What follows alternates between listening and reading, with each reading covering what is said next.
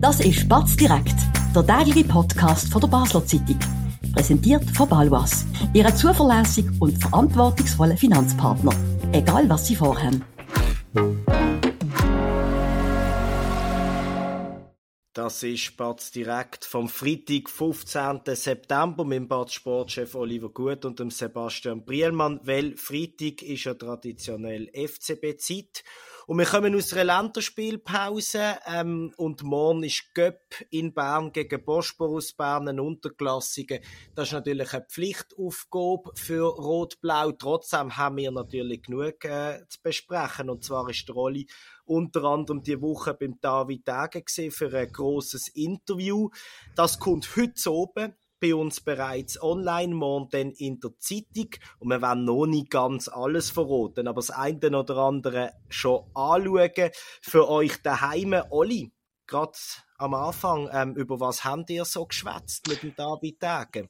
Wir haben schwerpunktmäßig natürlich äh, die Sommermonate jetzt angeschaut, sprich die heißen Transfermonate beim FCB. Gefragt, ist denn das nötig gewesen? Gefragt, äh, hast du denn damit gerechnet, dass du irgendwie 55 Millionen rund äh, einnimmst mit Spielerabgängen, äh, gleichzeitig aber auch 30 Millionen ausgibst? Ähm, da hat es einige überraschende Aussagen gegeben. Eine wenn ich vielleicht das Beispiel kann sagen, also wir haben auch über Spieler geredet, Renato Veiga hat natürlich gelobt, hat äh, wenig überraschend gesagt, dass so ein Spieler, wenn der so spielt wie im Zürich-Match, wenn er das durchzieht, dann muss man sich da auch nichts vormachen, dann kann man den in einem Jahr nicht mehr halten. Ja. Äh, nichtsdestotrotz will man natürlich nicht mehr so eine hohe Fluktuation. Und er hat zu ihm aber auch gesagt, dass selbst wenn sie den Ardon Yashari hätten können realisieren, was ja am Veto von Luzern gescheitert ist, wie sich vielleicht die meisten Hörer erinnern, dass man sich den trotzdem unter Umständen geleistet hat, also dass man gerade zwei so Kaliber fürs zentrale, eher defensive Mittelfeld geholt hätte. Dem habe ich jetzt nicht unbedingt gerechnet. Ja, das äh, hast du mir im Vorgespräch auch nicht erzählt und überrascht mich jetzt gerade darum spontan die Frage, äh, ist beim FCB jetzt der Wohlstand ausgebrochen, dass da wieder ganz neue, verrückte Sachen möglich sind? Ich denke, der FCB ist im Moment einfach sehr flüssig, der Wohlstand ist nicht ausgebrochen. Wir haben natürlich auch die finanzielle Situation besprochen mit dem David Tag. Es ist klar, dass da, was passiert ist, ein großer Schritt ist in Richtung Sanierung vom Club aus seiner Sicht. Man hat jetzt das erste Mal können ein bisschen so geschäft, wie man das eigentlich äh, immer hätte wollen, sagt er, nämlich eben nicht mit so viel Leihtransfers, es hat jetzt nur zwei Leihtransfer gegeben, sondern eben mit festen Verpflichtungen weil äh, er verratet zum Beispiel auch, dass eben ein Leihtransfer insgesamt, wenn man dann den Spieler gleich übernimmt am Schluss, teurer ist, oft auch die Ablöse, die man vereinbart, teurer ist, wenn man das sofort zahlt und den Spieler ah, sofort ah, ja. auslöst. Ähm, nein, man hat einfach Handlungsspielraum und investiert natürlich weiter in ein Kader, wo man glaubt, dass es stark genug ist, um der FCB, man, man hat ja die Aussage an die Reihe, vielleicht noch einmal Top 3 zu bringen, wieder in Europa Cup zu bringen, vielleicht dann mal so, dass man den auch ein bisschen einplanen kann, weil im Moment, wenn man dritte äh, wenn man auf den ersten drei Plätzen ist, ist das realistischer, dass man schon weiß, dass man eine Gruppenphase hat. Also auf Platz 1 und 2 weiß man es. Ähm, und sicher auch, ähm, weil man das Gefühl hat, das wird ja dann wieder gewinnbringend verkauft im Einzelfall und dass man so sich nochmal wieder einen Schritt kann weiterbringen wenn man jetzt einfach gesagt hat, wir sparen einmal für schlechte Zeiten, ich glaube, äh, dann wären wir schon auch schlecht beraten gewesen als FC Basel. Weil, ich sage dir, die, die Maschine muss am Leben gehalten werden, einerseits auf dem Rasen, aber eben auch, wenn es ums Geschäftsmodell mit den Transfers geht die Idee von einer bisschen mehr Konstanz. Es muss ja nicht gerade die 90 Prozent sein, wie er vielleicht auch ein mm. bisschen zu früh äh, zu klar gesagt hat. Ähm, ist das auch sein Wunsch? Das ist definitiv auch sein Wunsch, auch sein Wunsch schon gewesen. Ähm, er sagt äh, in dem Interview, dass er klar mit dem Amduni und mit dem Diouf-Abgang gerechnet hat, eigentlich auch mit dem Ndoi. Und wenn man bei 30 Leuten die drei wegzieht, ähm, dann sind wir ja dann etwa bei dieser Zahl. Was darüber hinaus an, an, an äh, Leistungsträger gegangen ist, das hat er äh, sicher nicht völlig ausgeschlossen, aber halt auch nicht so klare Signal dafür gehabt vom Markt. Und wie es dann effektiv rausgekommen ist, das hat dann auch ihn überrascht. Olli, mach doch jetzt ganz am Schluss, ohne Details zu verraten, unsere Hörer und auch Leser noch ein bisschen lustig und sag doch noch die zwei, drei anderen Sachen, die wir mit dem David Tage besprochen haben, was man dann ab heute oben kann lesen bei uns. Aber dann weiß es ja dann jeder. Du weißt ja, ich bin Plauderi. no, also nur noch eins. ein, ein das Thema.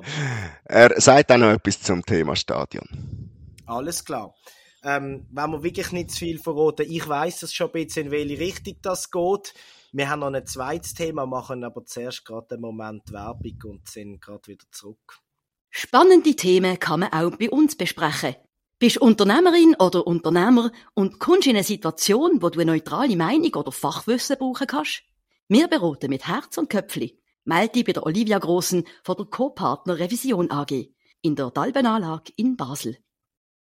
Da sind wir wieder. Ähm, Olli, du hast auch in diesen zwei Wochen Nationalmannschaftspause natürlich die ein oder andere Szene mit, mit Basler Einfluss erlebt, zum Beispiel der Zoff, Granit Xhaka, ähm, Murat Yakin.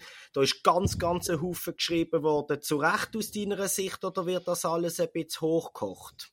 Also, wenn es um Granit Xhaka, Murat Yakin geht, glaube ich schon, dass es zu Recht ist.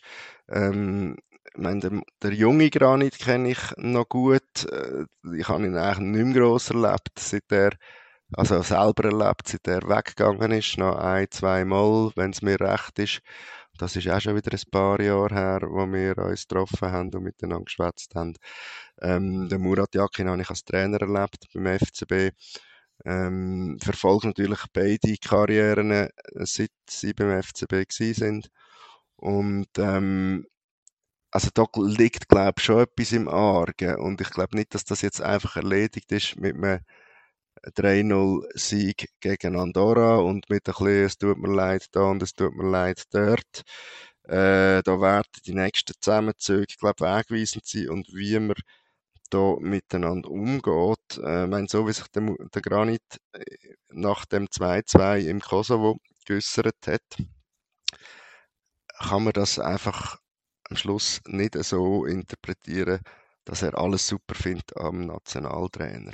Selbstverständlich nicht. Ähm, jetzt ist, habe ich gefunden, ich habe nicht den ganzen Match gesehen, aber insbesondere bei dem Ausgleich ähm, ist das ein sehr trabender Granit Xhaka, die Sonntagszeitung, wo ja auch ähm, zu der Media gehört, mhm. wo wir als Batz dabei sind, hat ihm die schlechteste Note gegeben in der Einzelkritik und gefunden, das ist ganz wenig. Und trotzdem hat man das Gefühl, obwohl er selber nicht überzeugt hat auf dem Platz, ist er in der stärkeren Position als der Trainer. Äh, liege ich da richtig mit der Vermutung von ganz weit weg?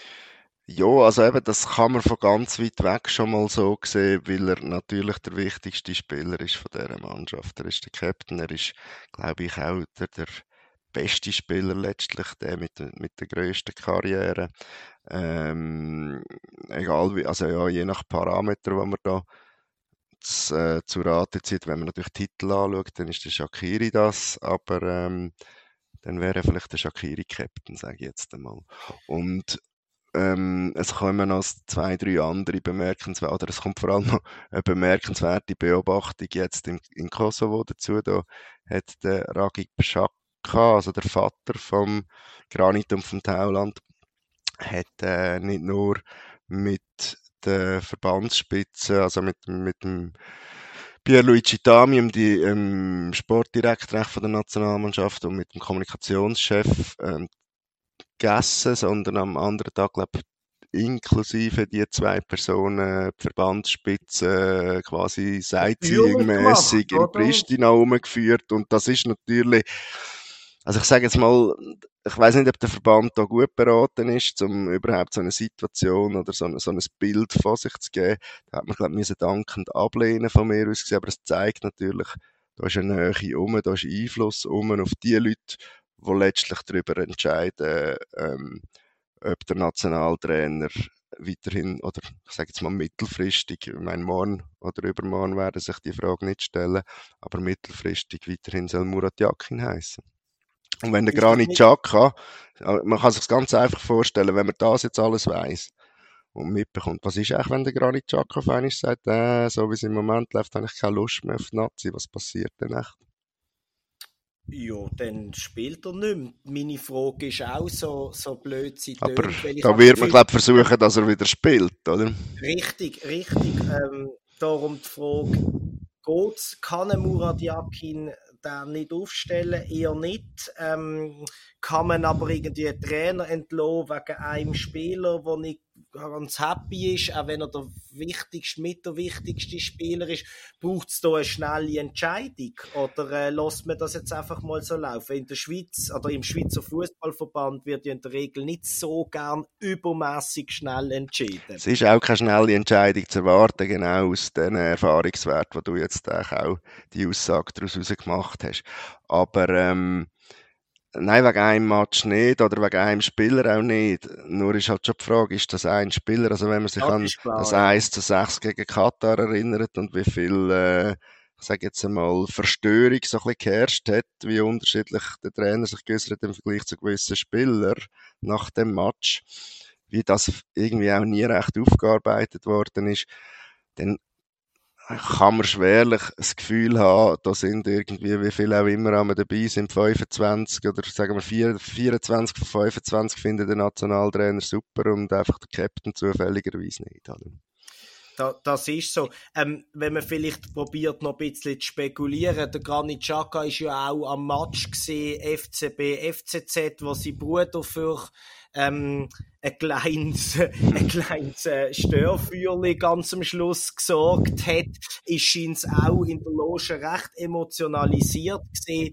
Ähm, nach noch zwei, drei guten Jahren in Leverkusen, ein, der so emotional dabei ist, kommt da vielleicht doch wieder mal auf Basel zurück, nochmal vielleicht eine, eine allerletzte Saison mit seinem Bruder Tauland, der vielleicht dann noch Ersatzspieler oder Ergänzungsspieler ist, ähm, darf man da noch ein bisschen aus rot-blauer Sicht etwas, äh, einen Blick in die Glaskugel wogen? Ja, man kann das, man kann das schon hoffen. Ähm, ich glaube, im, im, im, also meine, der Tauland hat ja das schon mehrfach gesagt, dass das eigentlich sein Wunsch ist und auch, auch im Granit seinen Wünschen entspricht. Der Granit widerspricht dem nicht, oder?